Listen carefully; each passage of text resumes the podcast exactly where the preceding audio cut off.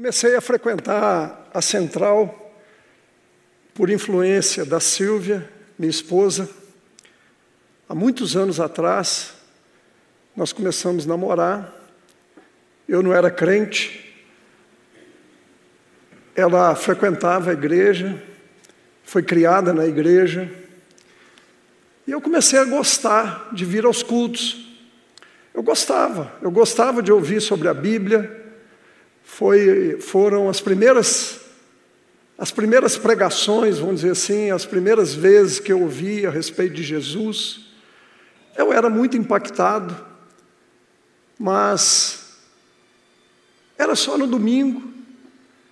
Eu gostava de ir ao culto, como eu disse, mas durante a semana eu tinha minha vidazinha normal. Eu não era traficante, não era drogado, não era alcoólatra, mas era uma pessoa do mundo, como qualquer pessoa do mundo. Eu já era formado, e num determinado dia, numa sexta-feira, lá onde eu trabalhava, a gente tinha, gostava, tinha o costume de dar uma saída assim, né?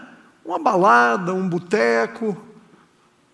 E naquela sexta-feira, nós viemos aqui para a região da Savassi para ir no boteco, tomar uns golos, pegar umas meninas, como a gente era a expressão que a gente usava na época. E chegamos ali num determinado lugar, tinha umas moças sentadas numas mesas, e mais ou menos 40 minutos depois, 50 minutos depois, eu estava com uma dessas moças dentro de um motel. Ali para o lado do BH Shopping, acho que nem existia o BH Shopping, mas tinha ali uns motéis. Você sabe muito bem motel o que, é e para que, que serve. E eu estava lá com uma moça que eu havia conhecido num barzinho, devia ter mais ou menos uma hora, uma hora e pouco. E nós estávamos no motel, então você imagina, não é? O que, que nós fizemos ali naquele motel. E depois que nós fizemos, ela entrou no banheiro, e eu fiquei sentado ali na cama, e algo aconteceu comigo. Algo que mudou a minha vida para sempre eu nunca mais fui a mesma pessoa. Quando ela entrou no quarto, eu estava ali assim, esperando, no banheiro, eu também estava esperando, porque eu também queria ir no banheiro. Eu ouvi uma voz falar assim comigo: Não é essa a vida que eu tenho para você. E eu comecei a chorar e veio um choro sobre mim incontrolável. Eu comecei a ficar sem graça, porque eu não tinha controle. E eu pensei assim: nossa, essa moça sair do banheiro e me vir aqui chorando, o que, que ela vai pensar? E eu não conseguia, eu chorava, e eu pegava o lençol e ficava enxugando assim, mas aquilo eu não tinha controle sobre aquilo. Eu não entendia direito o que estava acontecendo. Mas, de repente, me deu a vontade de ir embora daquele lugar. De repente eu não queria estar mais ali, de repente eu queria fugir. E eu só não deixei aquela moça lá porque eu fiquei com dó, porque como é que ela ia embora? Né? Não tinha Uber, não tinha celular, não tinha nada disso. E eu fiquei ali esperando ela sair. E quando ela saiu, eu virei e falei assim: vamos embora.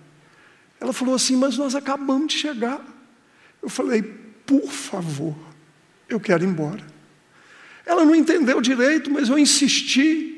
E nós então pusemos as nossas roupas e fomos embora. Daquele motel na casa dela, devia ser um percurso de, sei lá, uns 20, 30 minutos no máximo. Para mim, deve ter durado um século eu fazendo aquele esforço para poder não chorar. Não troquei uma palavra, eu não conseguia mais. E ela percebeu que alguma coisa tinha acontecido. Eu a deixei na sua casa e vim para minha casa. Eu ainda morava com os meus pais. Aquela noite eu não dormi. Eu chorei a noite inteira. No outro dia, cedinho, eu liguei para a Silvia e falei assim: Eu preciso conversar com você, aconteceu alguma coisa comigo. E ela, então, falou: Vem cá então. E eu fui lá na casa dela, e na garagem, eu contei tudo para ela. Eu contei que eu namorava ela, mas eu era um homem fiel. Eu não honrava e não respeitava ela. Eu fazia coisas erradas. E ela começou a chorar. E ela chorava, chorava, e eu também chorava. E eu virei para ela e falei assim: Você tem todo o direito, se você quiser terminar o um namoro comigo. Mas se você não terminar, se você me der um voto de confiança, eu te prometo que eu nunca mais vou fazer isso. E fui embora e deixei ela pensar. A minha vida mudou depois daquele dia.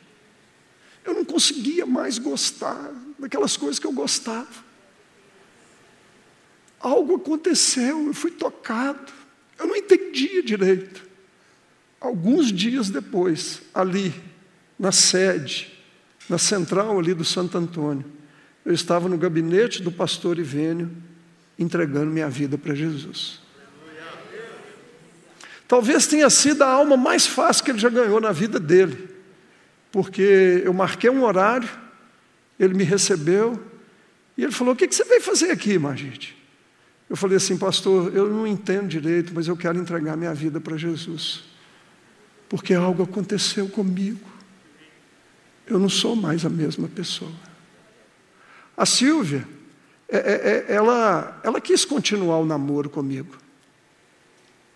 Depois desse dia, uma sexta-feira, que eu nem lembro a data, mas há muitos anos atrás, eu nunca mais encostei numa mulher que não fosse a Silvia depois que eu casei com ela. Nós namoramos durante um tempo, nós casamos, nós batizamos no mesmo dia, lá no Santo Antônio também, tinha um batistério lá.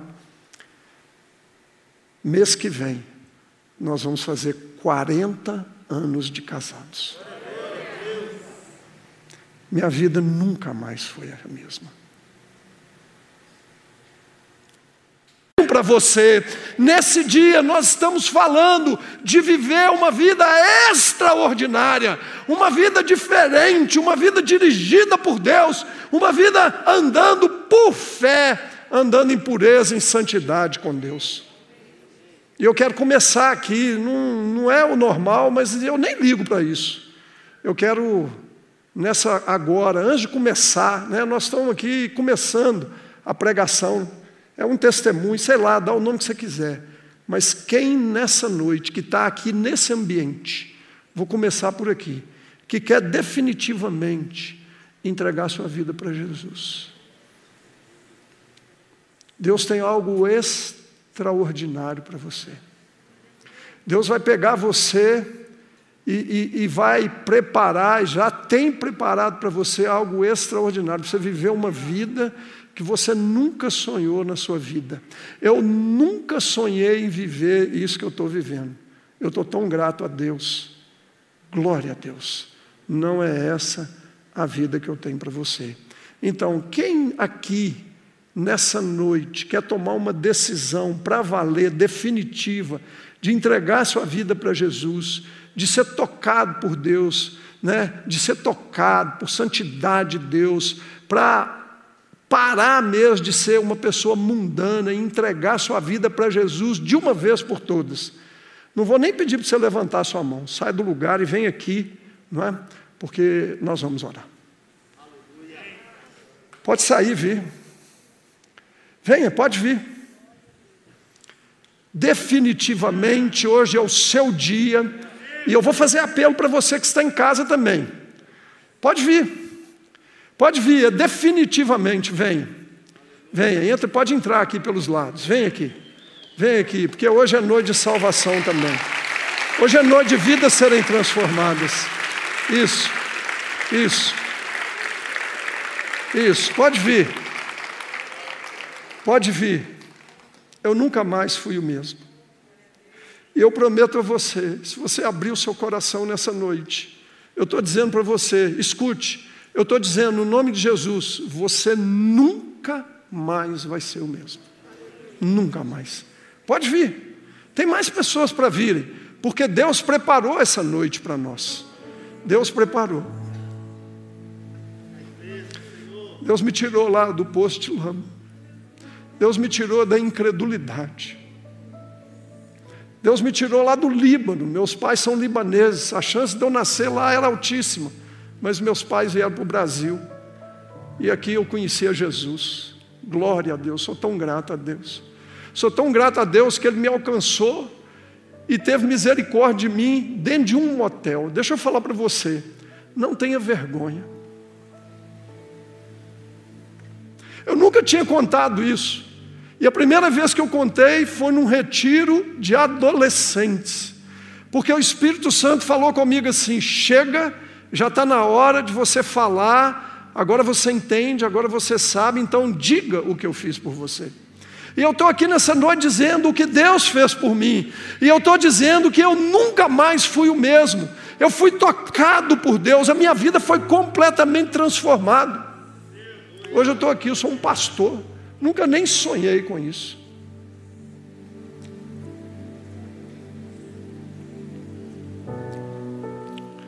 Você está vendo aqui, gente, pessoas que estão clamando por uma experiência. Então eu peço que você levante as suas mãos aí e comece a orar por essas pessoas. Começa a orar agora. Começa a orar, começa a orar. Hoje é noite de fé, como o pastor Daniel falou, é noite de fé, noite de exercer a nossa fé. Começa a ministrar, começa a clamar, porque Deus tem grandes coisas para nós. Aleluia, começa a orar por eles. Começa a orar. Eu sei que tinha muita gente que orava por mim. Glória a Deus por isso.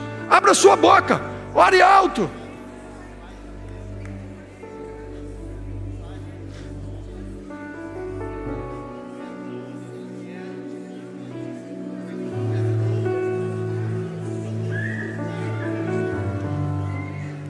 Abra sua boca.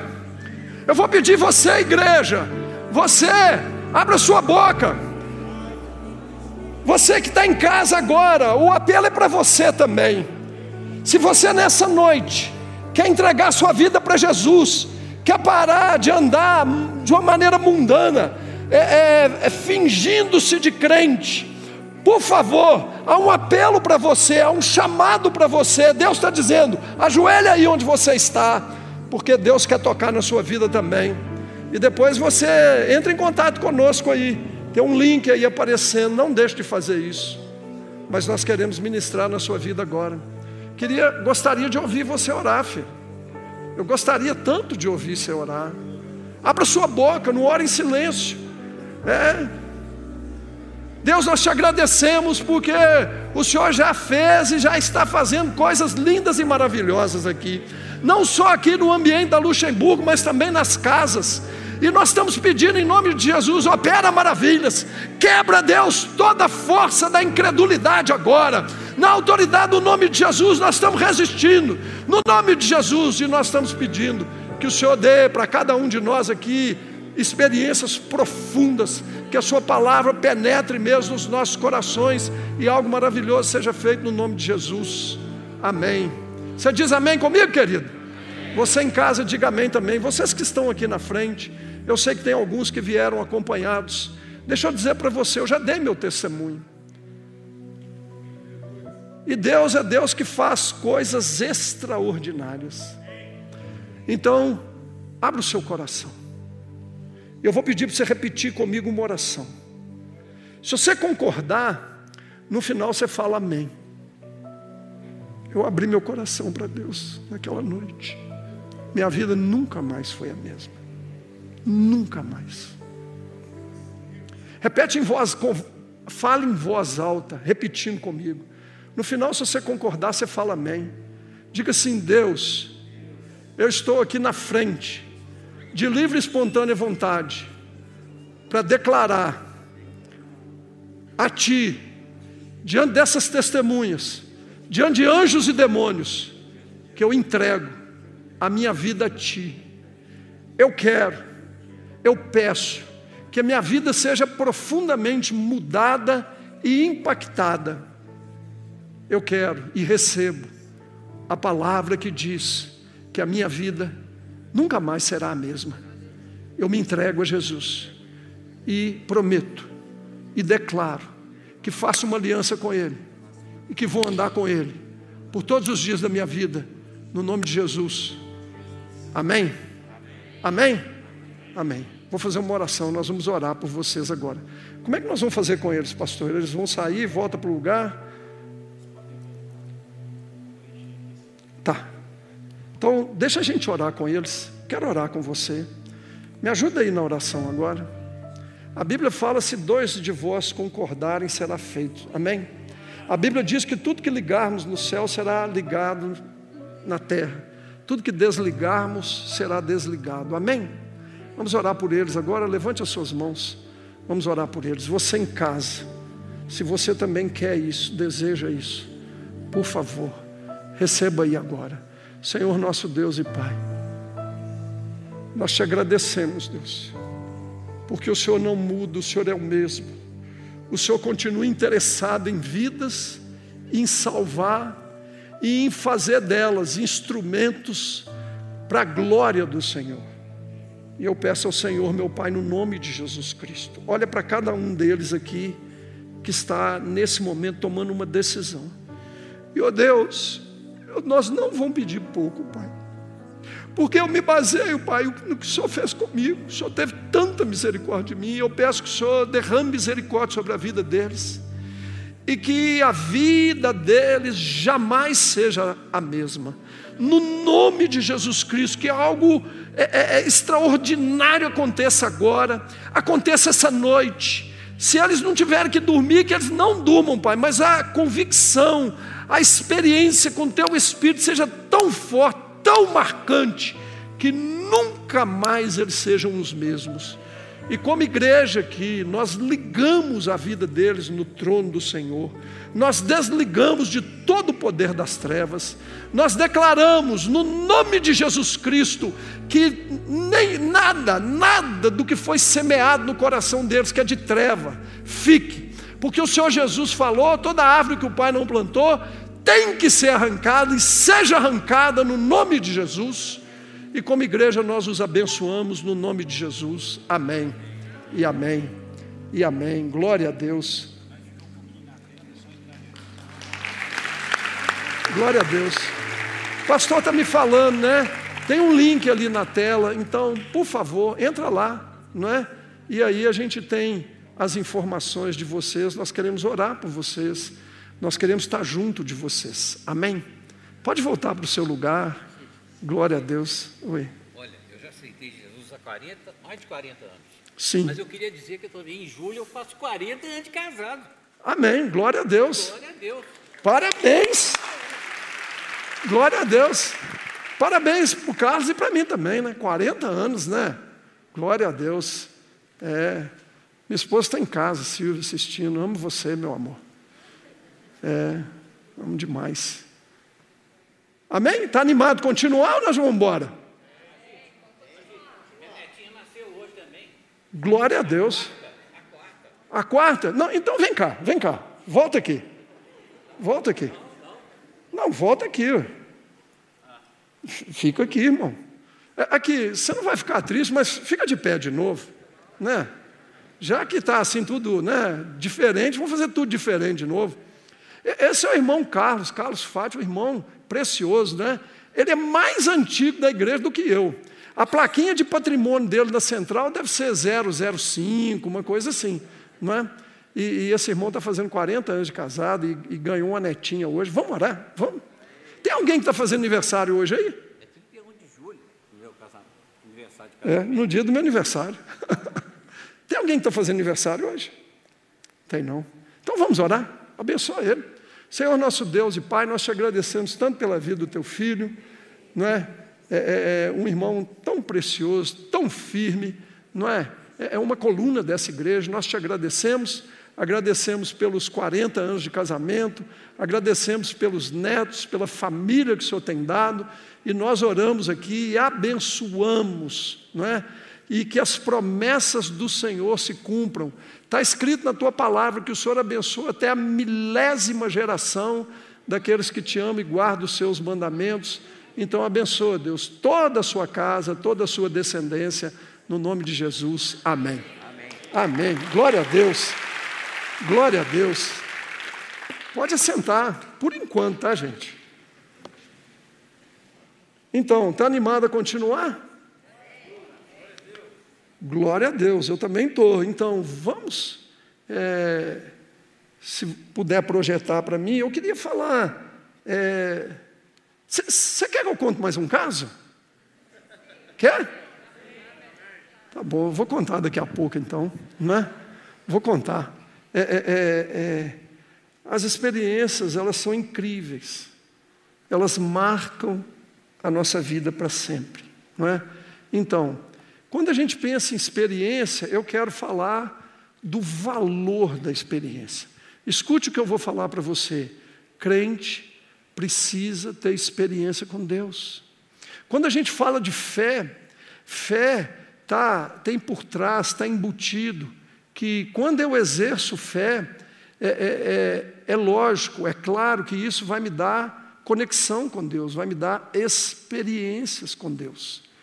E eu quero falar para você então nessa noite do valor da experiência. Não é? Então, pensa ali comigo. Você está vendo ali a foto de um, de um balão. Quem mexe com isso, não é? Esse esporte, vou dizer assim, é chamado de balonismo.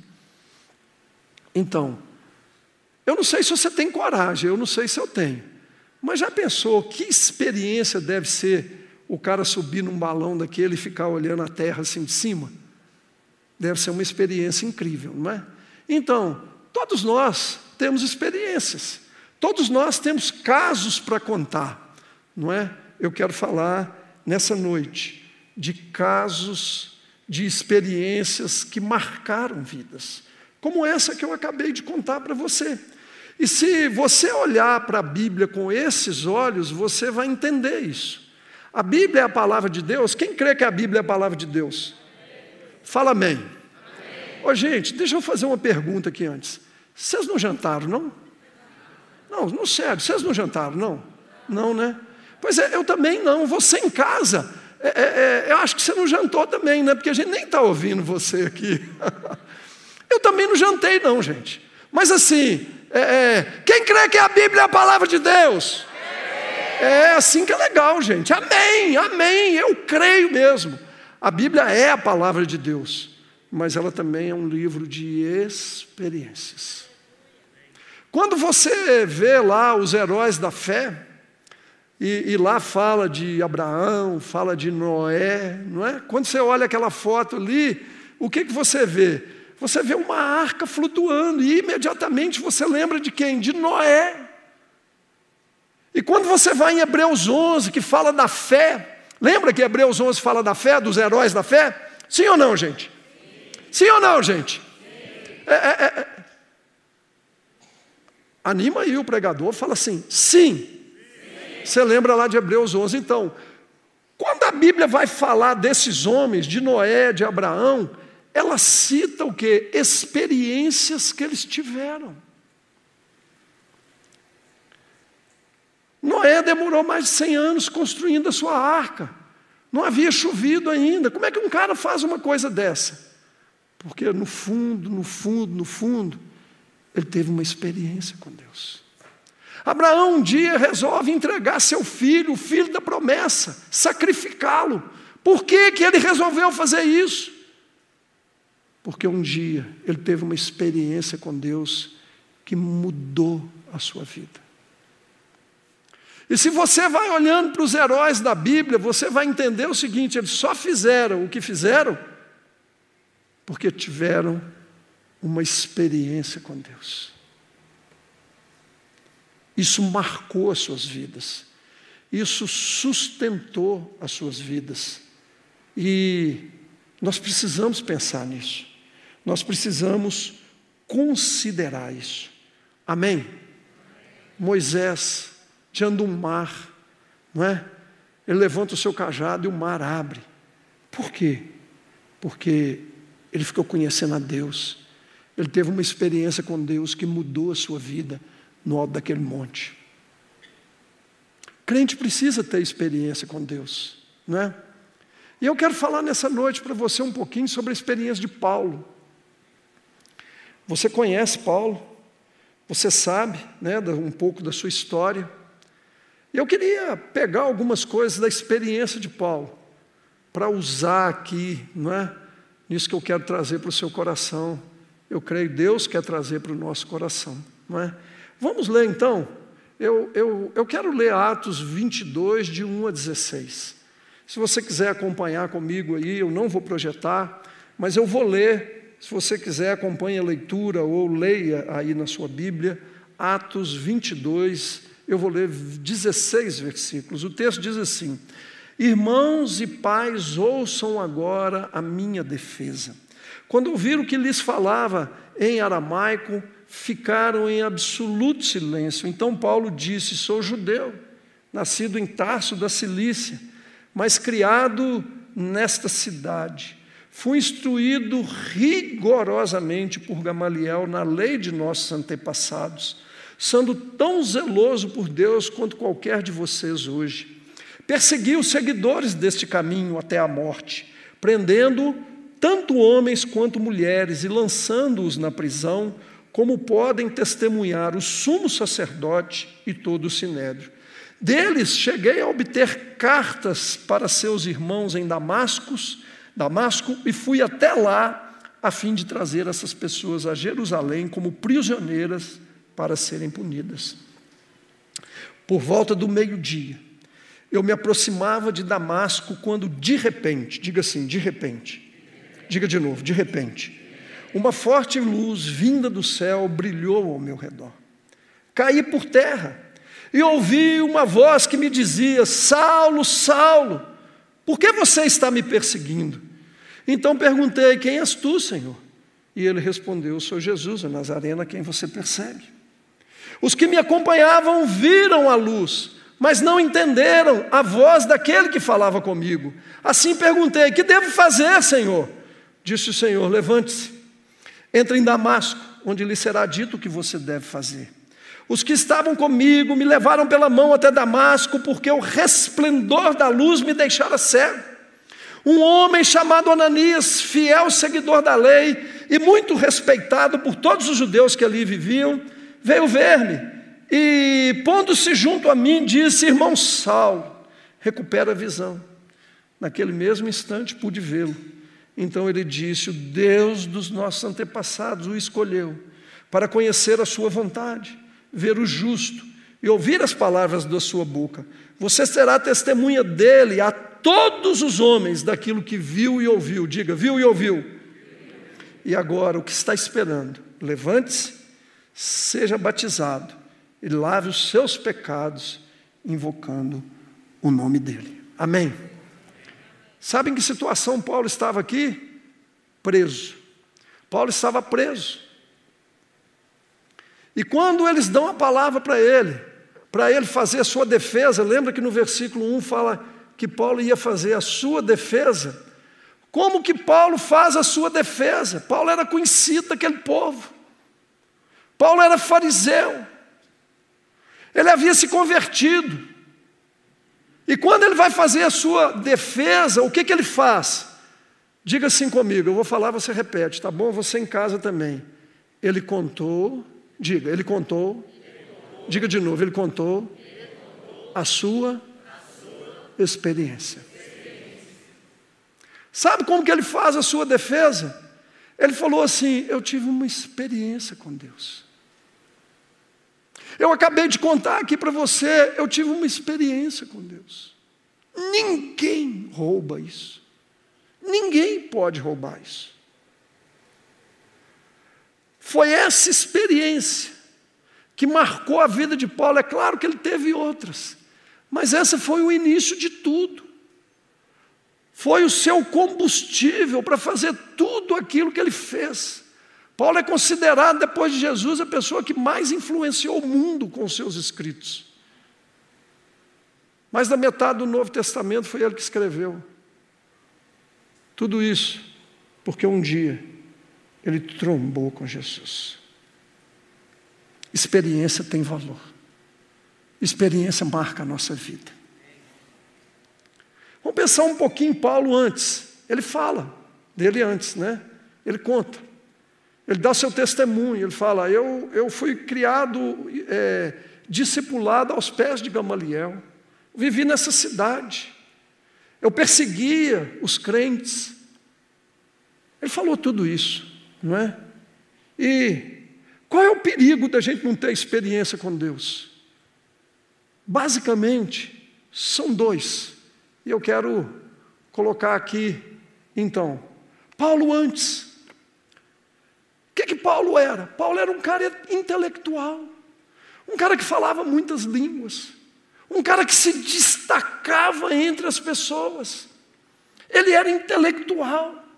Paulo provavelmente ouviu falar de Jesus, ele foi contemporâneo, ouviu não, claro que ouviu, diga assim, ele foi contemporâneo de Jesus. Ele, ele, ele de alguma forma, ele, ele ficou sabendo o que havia acontecido ali em Jerusalém. Ele conheceu da história de Jesus morrendo ali naquela cidade. Ele ouviu a respeito da ressurreição de Jesus, não é? E, e nós corremos o risco de ficar como Paulo. Porque se você pergunta aos brasileiros o que, que você é, 94, 95% dizem que são cristãos. Tem gente que mora numa cidade que chama Salvador. Na, o símbolo, chamado símbolo do Brasil, é o chamado Cristo Redentor, lá no Rio de Janeiro. Mas as pessoas, só de ouvir falar, porque elas não têm a mínima ideia de quem é Jesus. Assim era Paulo. Era aquela coisa assim intelectual, entende? E crente que não tem experiência com Deus, ele tem uma tendência a intelectualizar tudo, a racionalizar tudo. E a fé racional, ela é a pior coisa que pode ter, porque eu nem sei se pode chamar isso de fé. Segundo, ele pode ficar o que? Religioso. Religioso. A prática de uma chamada fé vazia e cheia de aparência era característica daqueles fariseus. Jesus falou: vocês são sepulcro caiado, vocês são bonitos por fora, mas podre por dentro, vocês são hipócritas, vocês vivem de aparência. Era assim que Jesus falava com eles. E Paulo era um fariseu, não é? E nós precisamos trabalhar isso, porque nós temos uma igreja cheia de gente vazia. Nós não podemos andar por esse caminho da religiosidade. A religiosidade ela é cheia, ela produz cultura, ela enche a gente de tradição, de regra, de norma, mas é só letra. A Bíblia fala: a letra mata, mas o Espírito é que vivifica, que dá vida. Paulo era um homem religioso, ele era um homem tão religioso que ao perseguir a igreja, entenda isso, ao perseguir a igreja, ele achava que ele estava prestando um favor a Deus. Ele achava que ele estava servindo a Deus, perseguindo a igreja de Jesus. Ele fala isso.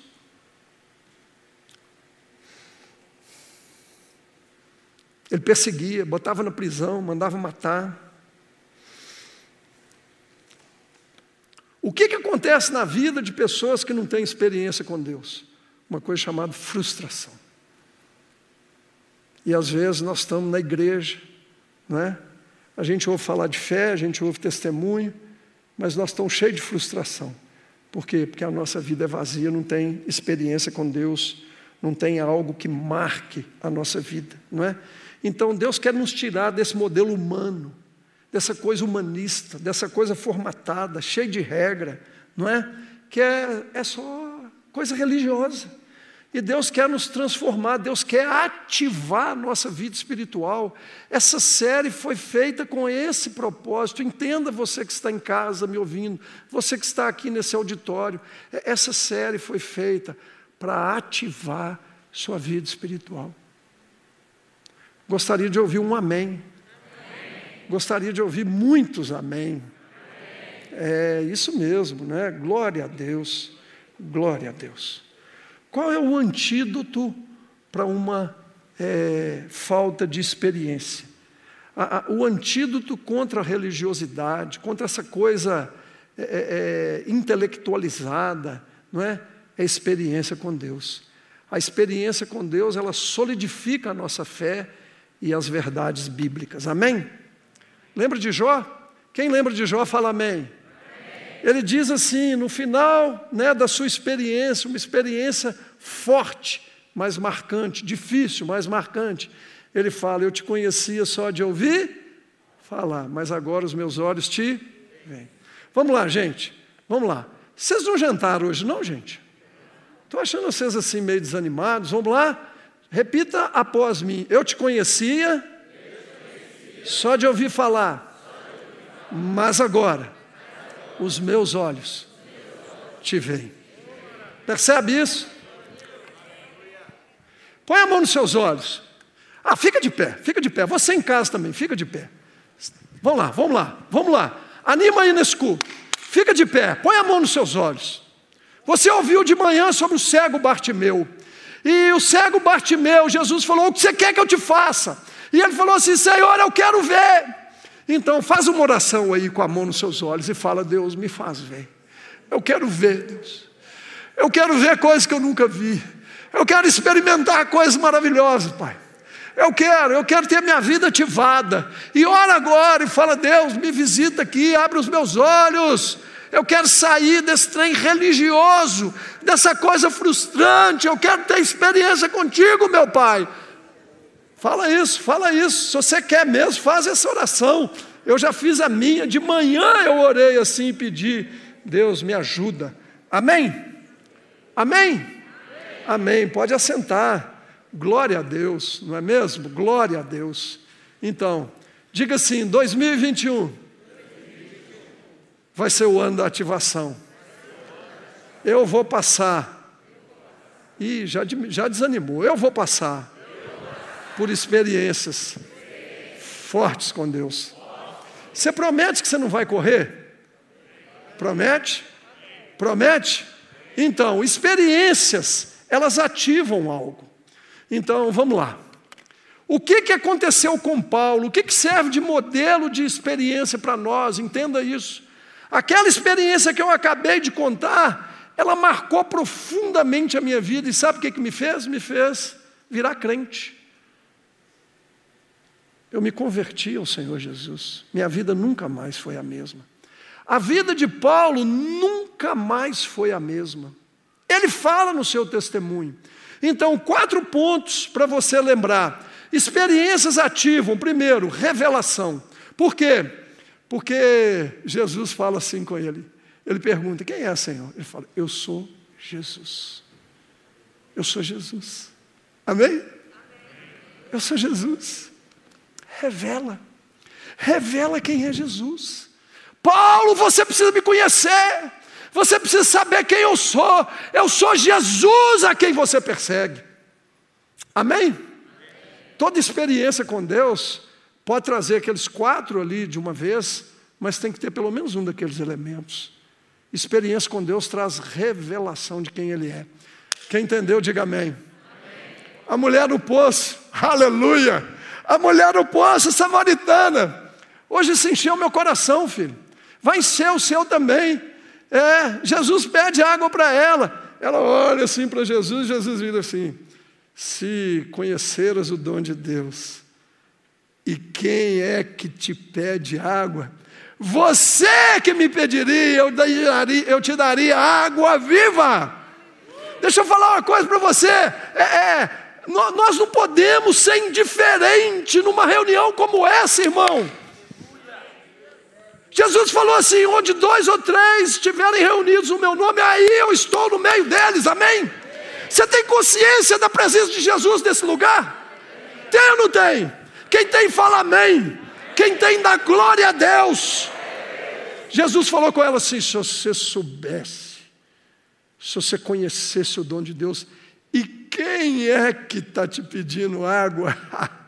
era nada mais, nada menos do que o Messias, nada mais, nada menos do que o Verbo de Deus, nada mais, nada menos do que o Alfa e o Ômega, o princípio e o fim de todas as coisas, nada mais, nada menos do que o Senhor, aquele que tem um nome que é sobre todo nome, é o nome de Jesus. Aleluia, aleluia. Você tem essa consciência, filho? Você veio aqui assistir alguém ou veio para dar uma trombada com Jesus?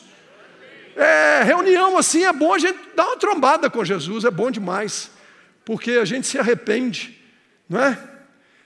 Arrependimento. Eu sou Jesus a quem você persegue, pô. Você acha que você está servindo a Deus? Você está contra Deus, você precisa se arrepender. Deus falou para mim: não é essa a vida que eu tenho para você. Falou para Paulo: Oh, você está me perseguindo, senhor. Você está me perseguindo. Se você persegue a igreja, você me persegue, porque eu sou a igreja. Terceiro, submissão. Ele já levanta, nem sei se levantado ainda, e fala: Senhor, o que, que eu devo fazer? O que, que eu devo fazer? Uau! Aquele homem petulante, cheio de si, cheio de conhecimento, poliglota, imponente, falava muito. O que, que eu devo fazer, Senhor? Se submeteu. E o último, não é? Propósito. Deus deu propósito para ele. Você já entendeu que Deus tem um propósito para você, filho? E muitos aqui nessa noite vão entender isso e vão receber isso. Você está com seu coração aberto para isso? Amém, filho? É porque Ele te separou para você ser instrumento para levar o Evangelho para os gentios. Uau! É, Paulo. Você foi separado. Deus tem um propósito para a sua vida. Você diz amém, querido? Amém? Amém?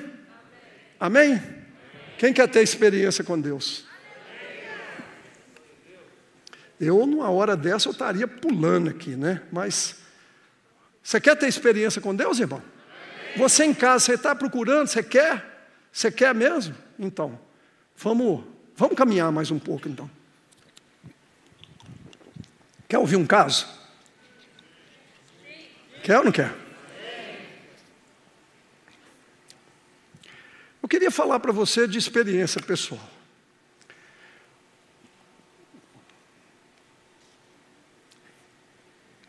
Deixa eu te contar mais uma experiência que marcou minha vida muito. Muito.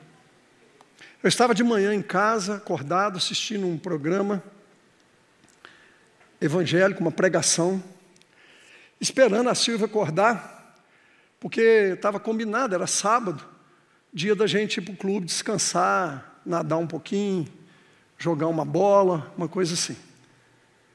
E de repente veio ao meu coração eu não posso falar assim que eu ouvi uma voz, mas uma impressão muito forte de ligar para um rapaz. Ele era a pessoa que cortava o meu cabelo e naquela época a Silvia e eu estávamos cuidando dele. Eu então, assim, meia contra gosto, resolvi ligar, porque aquele era o meu dia de descanso. Eu estava só esperando a Silvia acordar. Resolvi ligar, porque havia um constrangimento espiritual muito forte. E eu liguei e ninguém atendeu. E eu pensei assim, ufa, deve ser coisa da minha cabeça, né? É, ok, esperar mais um pouquinho, a Silva acordar. Mas o constrangimento espiritual, ele não parou. E ele continuou. E aí eu liguei a segunda vez, ninguém atendeu. Liguei a terceira vez, ninguém atendeu. E assim foi. Lá pela quinta ou sexta vez, foram várias vezes, atendeu. E era ele, esse moço, que cortava o meu cabelo. E ele falou assim: Magide. E aí ele deu um grito e falou assim: Me socorre. E aí deu um barulho do telefone cair no chão. Tele... Deu aquele barulho assim, como se o telefone tivesse caído no chão, e ficou, ficou sem voz, sem fala, sem nada. Eu tomei um susto muito grande. Fui lá, acordei a Silvia. Vou falar uma coisa aqui que ela não gosta que eu falo, mas foi o dia que ela aprontou mais rápido na vida, porque eu falei, apronta correndo, que nós precisamos ir lá no salão.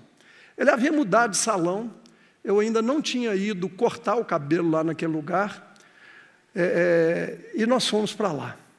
Quando nós chegamos, tinha uma porta de blindex assim enorme, né, um, um vidrão assim, e, e não tinha ninguém, era muito cedo ainda, não tinha ninguém, estava fechado, as luzes apagadas e não tinha ninguém lá dentro. Eu achei estranho, pensei assim, ah, ele deve ter saído, né? Não deve ser nada sério. Quando nós estávamos preparando para ir embora, eu resolvi mexer na porta. A porta estava fechada, mas não estava trancada. Então eu abri a porta e a chave estava do lado de dentro. Aí nós resolvemos entrar, entramos, tinha ninguém. Ficamos ali esperando uns cinco minutos, não apareceu ninguém. Vamos embora. Quando nós estávamos para ir embora, eu olhei assim, e no fundo assim do salão tinha uma escada, caracol, que dava para um mezanino. Eu pensei assim, ah, já que nós estamos aqui, vamos lá. E falei com a Silvia, me espera aqui embaixo, eu vou lá em cima. E eu subi.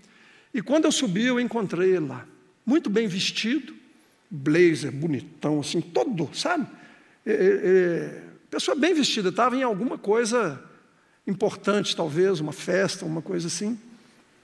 Ele estava deitado no chão e ele estava como se estivesse morto. E eu fiquei ali sem saber o que fazer. E aí eu senti de Deus de orar por ele. E eu me ajoelhei, percebi que do lado assim tinha um plástico com um resíduo de um pó branco e, eu botei a mão na cabeça dele. E eu senti de Deus de orar e repreender um espírito de morte. E ali, ajoelhado, com a mão na cabeça dele, eu falei: Morte, eu te repreendo no nome de Jesus, sai. E na hora que eu falei sai, ele deu um pulo. Sabe, um cara que estava desacordado dá um pulo. Ele deu um pulo assim. E ele olhou para mim e falou assim: Margide. Eu falei: Tudo bom? Ele falou: O que, você está fazendo aqui? Eu falei: Você me pediu para vir aqui? Ele falou: Eu não. Ele falou: Pediu. Não, pedi não. E, bom, eu não fiquei discutindo, claro, ajudei ele a levantar. E, e aí, ele botou aqui a cabeça no meu ombro e ficou uns cinco minutos chorando aqui. Chorava, chorava, chorava. E ele estava três dias sem dormir, há três dias sem comer, três dias cheirando cocaína. Ele estava ali para morrer. Aí depois que ele chorou e acalmou, eu lembrei da Silvia lá embaixo. E eu falei assim: deixa, espera aqui um pouquinho que eu vou lá falar para a Silvia que está tudo bem, não é? nós vamos fazer uma oração e vamos embora. Então eu desci e estava lá conversando com a Silvia, explicando para ela, e eu ouço então um barulho. É, eu não entendo muito de tiro, mas me pareceu um tiro. E, e eu, assim, né, meu coração veio, eu falei assim, nó, se matou, né? Pensei assim. E subi aquela escada correndo. E quando eu chego, o, lá estava tava tendo uma, uma espécie de uma reforma, então tinham vários pedaços de placas de cerâmica que eles iam colocar no piso. Ele estava com uma placa daquelas na mão e uma outra toda quebrada no chão, que ele havia julgado, por isso o barulho. Eu achei estranho, virei para ele e falei: O que está acontecendo? E aí ele virou para mim e falou assim: Eu te odeio. Eu assustei um pouco, falei: Como assim? Né?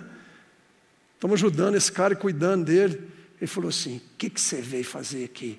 Eu te odeio. E começou a me xingar e falar que me odiava. E correu em direção à escada caracol e literalmente caiu lá embaixo. E eu pensei assim comigo, a Silvia está lá sozinha, e eu fui atrás dele.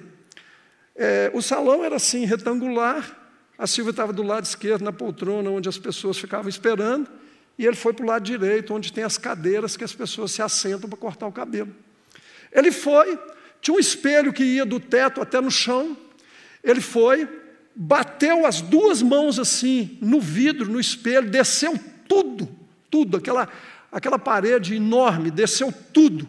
Ele abriu a gaveta, pegou uma tesoura, ele já estava endemoniado, me olhou lá do outro lado e veio andando em minha direção, e da Silvia.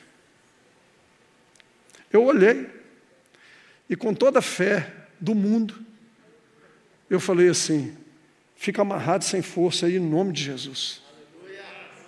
Eu já tinha feito isso várias vezes, e todas elas funcionavam, mas dessa vez não funcionou. E ele veio. Ele não veio correndo, ele vinha assim, ó. Sabe quando uma pessoa parece estar arrastando? Ele veio assim, ó. E na minha direção. Quando ele deu uns três, quatro passos, eu não liguei muito, não. Mas aí eu falei a segunda vez: fica amarrado, sem força, no nome de Jesus, joga esse tesouro no chão. Sabe o que aconteceu? Ele não ficou amarrado, ele veio na minha direção. Quando ele estava no meio do caminho, eu comecei a olhar para a porta de blindex. E eu pensei assim: eu corro ou não corro? Porque o negócio estava ficando feio para o meu lado. E ele arrastava assim e vinha com aquela tesoura para o meu lado. Não era ele, né? Já está claro para vocês que ele estava possuído por um demônio. Eu pensei assim: eu vou ficar. Porque se eu correr, eu vou correr o resto da minha vida. E resolvi ficar. E ele veio andando. E eu falei a terceira vez: está amarrado sem força, em nome de Jesus, joga tesoura no chão. Ele não jogou. Quarta vez: está amarrado em nome de Jesus, joga tesoura no chão. Ele não jogou. E ele veio chegando, e ele veio chegando. Sabe onde a tesoura parou? Aqui, ó, na minha garganta. E eu falei assim: no nome de Jesus eu já disse a você, joga essa tesoura no chão. Aí ele jogou. E aí ele caiu no chão com as mãos e os pés amarrados.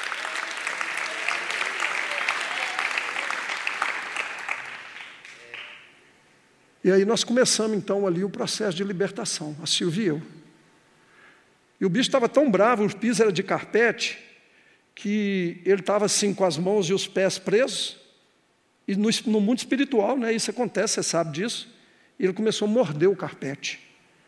E os dentes dele começaram a ficar cheios de desses pelos assim do carpete, e ele se revolvia para um lado, para o outro. Posso fazer um parênteses nessa história? Pode ou não, gente? Assim, chega a ser engraçado, né? Mas quando ele estava lá no chão, debatendo assim, me aparece o primeiro cliente dele do sábado. Porta de blindex. O cara parou, olhou, viu a Silvia e eu em pé, e o, o, o cabeleireiro dele no chão, deitado, debatendo, mordendo o carpete. Ele olhou, olhou. Aí, eu fiz assim para ele. Ele pegou, abriu a porta, deu uns dois passos para dentro, e aí ele viu, ele viu mais assim, mais próximo ainda, né? Ele olhou, olhou para mim, olhou de novo.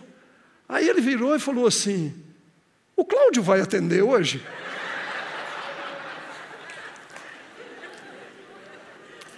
Se você estivesse lá, o que você respondia?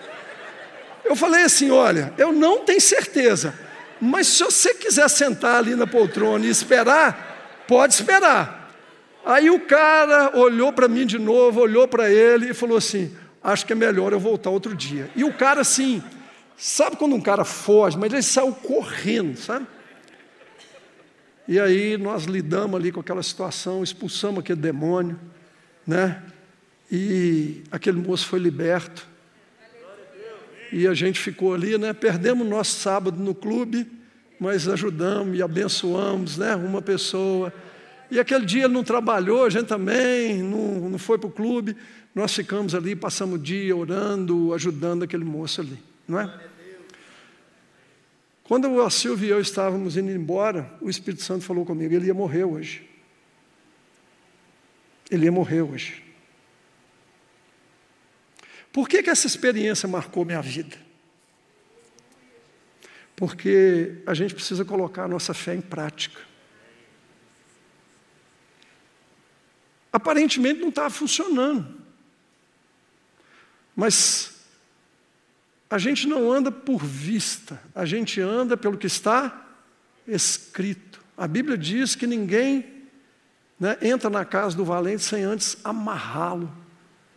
Ele tem que ficar amarrado, porque está escrito que ele fica. Mas ali minha fé foi esticada ao extremo, e aquilo marcou profundamente a minha vida, por quê? Olha, é, minha maneira de orar, minha maneira de exercer autoridade mudou completamente depois daquele dia. Amém? Uma experiência pessoal, uma experiência que marca a nossa vida, uma experiência que faz a gente nunca mais ser o mesmo. Amém? Posso terminar? Você quer ouvir mais um caso? Quer mais um? Vocês gostam de ouvir casos, né? Quando é que você vai vir aqui contar o seu?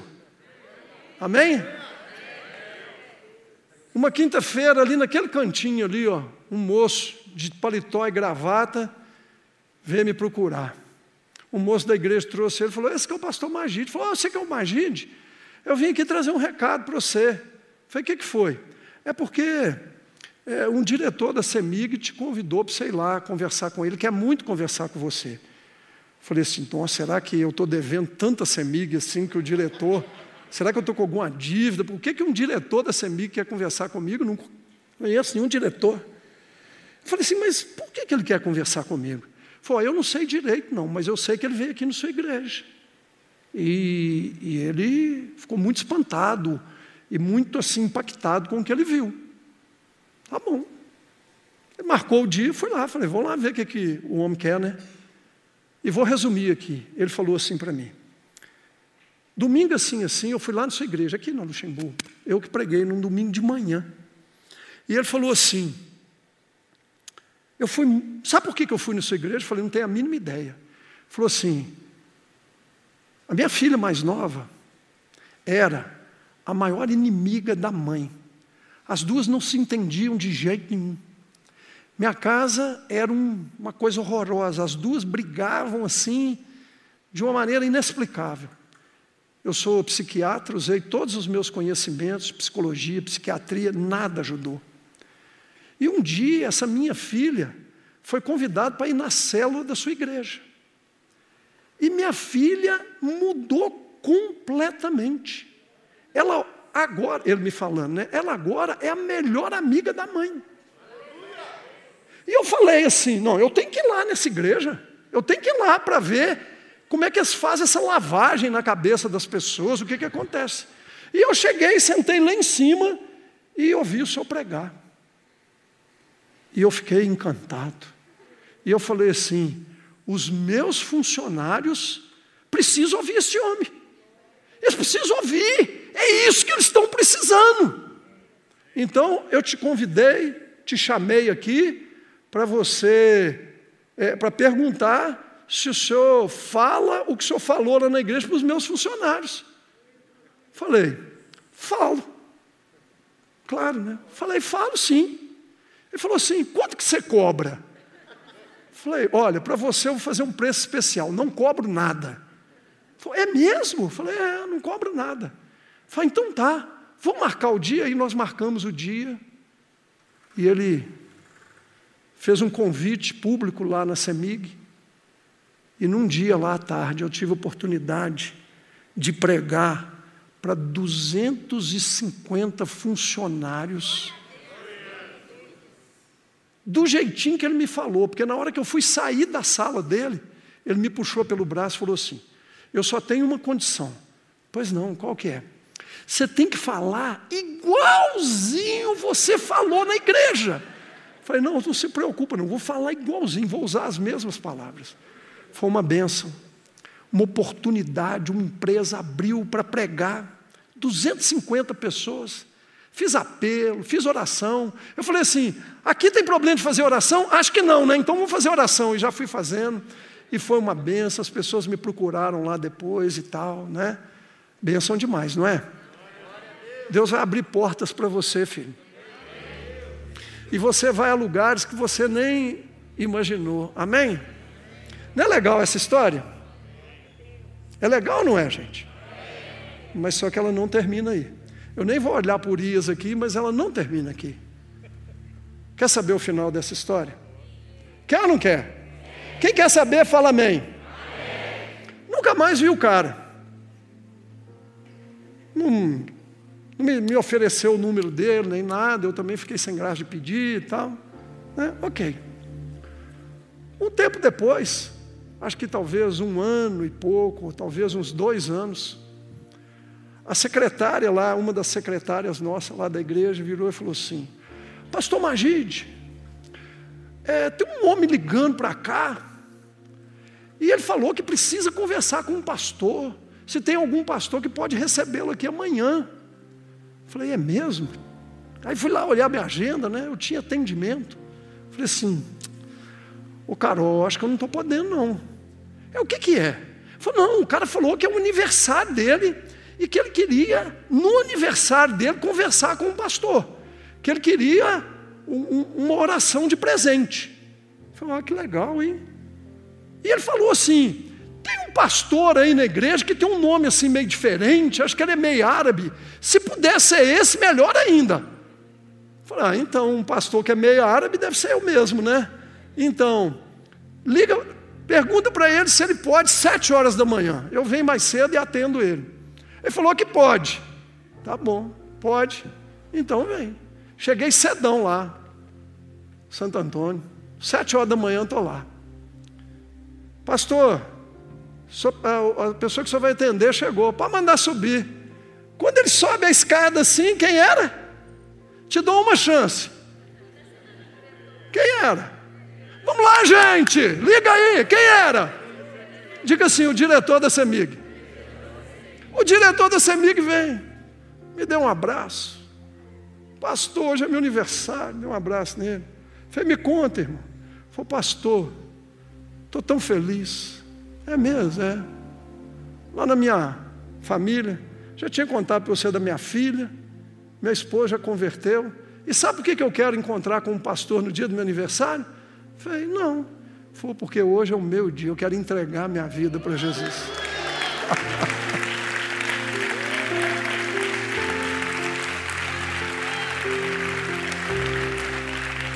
Fica de pé, filho. Se você resolver andar com Deus, experiências assim vão acontecer. Você só precisa estar disponível. Você só precisa deixar a sua vida ser ativada, ser usada por Deus.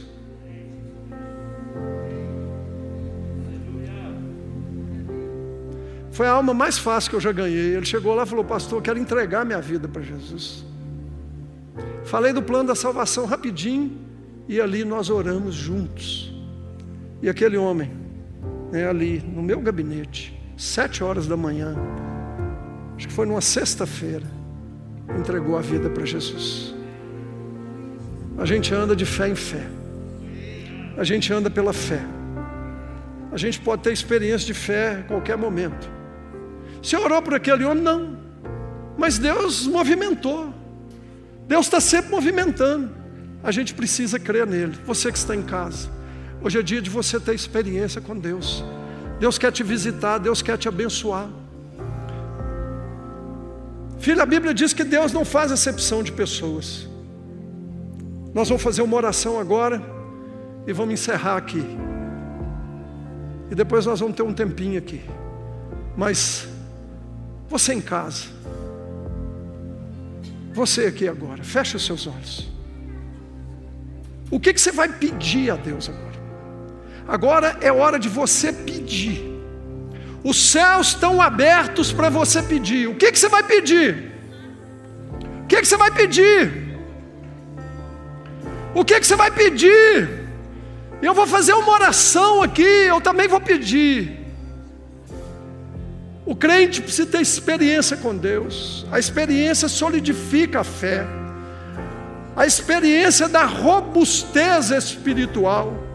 A experiência marca a nossa vida para sempre. A experiência não deixa o inimigo roubar a nossa fé. É tempo das nossas vidas espirituais serem ativadas. Deus quer ativar a sua vida nessa noite. Você que está em casa, receba aí. Você que está aqui também. É o seu tempo. Fala para Deus, fala, fala. Fala para Deus.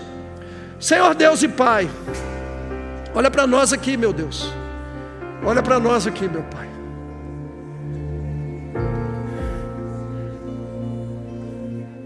Olha para o clamor do nosso coração. Nós não queremos mais ser velas apagadas. Então eu estou pedindo, Deus, para o Senhor incendiar as nossas vidas. Nós estamos pedindo, Deus, que ao fim dessa série, o Senhor encontre aqui uma igreja completamente mudada, transformada, uma igreja incendiada, uma igreja que quer andar contigo e ter experiências contigo. E eu oro, Pai, para que nesses próximos dias, nesses próximos dias, para cada um conforme o Senhor conhece, o Senhor sabe. Dê para cada um aqui experiências profundas que marquem a vida para sempre.